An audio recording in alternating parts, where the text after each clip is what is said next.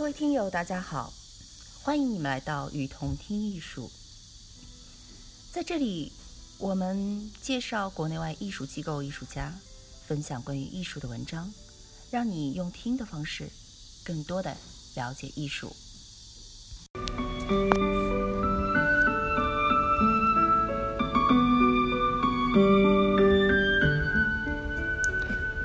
今天继续跟大家聊聊达达主义及其代表艺术家。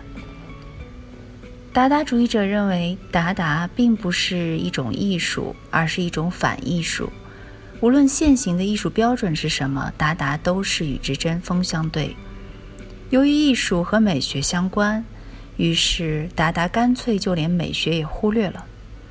传统艺术品通常需要传递一些必要的、暗示性的、潜在的信息，而达达者的创作则追求无意义的境界。对于达达主义作品的解读，完全取决于欣赏者自己的品味。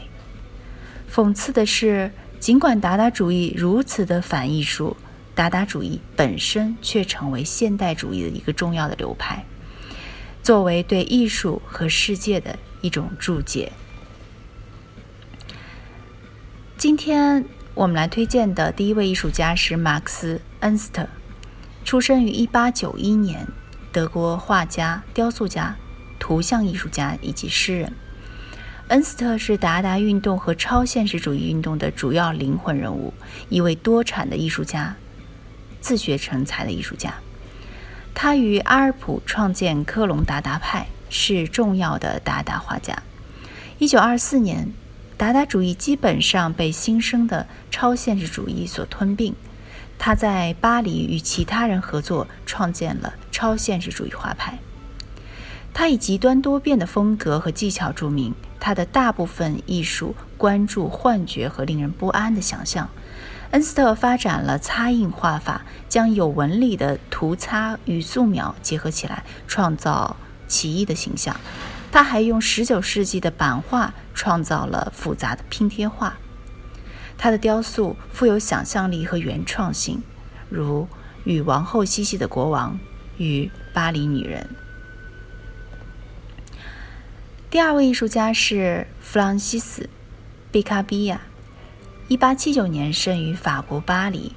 一开始，毕卡比亚崇尚印象主义，后而转到立体主义，加入立体主义团体巴托拉瓦集团。一九一五年以后，转而投向达达主义和超现实主义的运动。第三位艺术家是曼雷，一八九一年一八九零年生于费城，现代主义艺术家。他在法国巴黎度过了自己大部分的职业生涯，他为达达和超现实主义做出了巨大的贡献。曼雷因他先锋派摄影而为人所所知，一位有声望的时装摄影师和肖像摄影师。曼雷也因他对物影照片的发展做出的贡献而著名。他称这种照片为纯粹的达达主义。曼雷为所有类型的艺术家树立了创新的典范，并在他对于快乐与自由的追求当中打开了每一扇他遇到的门。随着他的理想。自由漫游，寻找快乐和自由是曼雷艺术创作的基本原则之一。其他原则还包括做社会所禁止的事。今天推荐的第四位是拉拉乌尔豪斯曼，生于1886年，奥地利艺术家和作家，柏林达达的领导者，当时最具视觉创新的艺术家。正如他在1920年创作的集合艺术作品《机械头颅》或《时代》，豪斯曼运用捡拾来的物品进行创作，而这些物品在当时的艺术界显得十分另类，通常都作为垃圾处理。作品中使用了人体模特的头、一个轴环，还有皮夹、标签、钉子和尺子。但是我们现在看来，看到了制作雕塑的新方法。将捡拾来的物品组合在一起，目的在于抨击物质主义的罪恶以及个人个性身份、个人身份的缺失。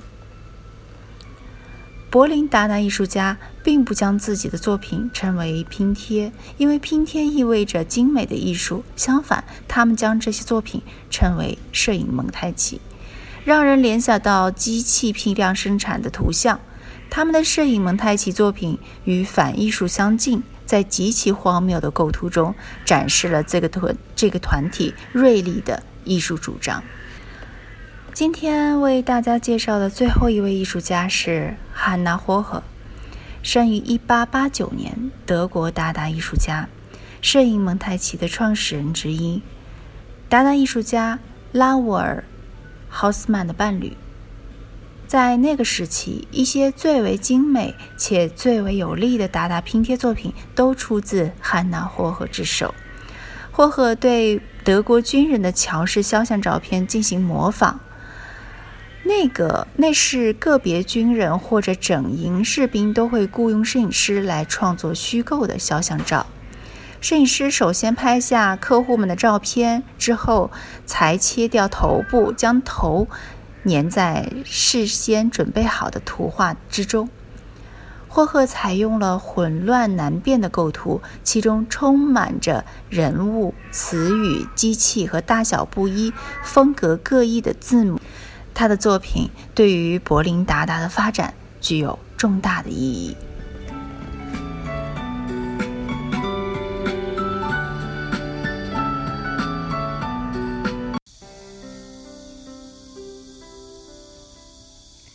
感谢您的收听，欢迎大家多提宝贵意见，并且来我们“与同听艺术”同名的微信和微博留言哦。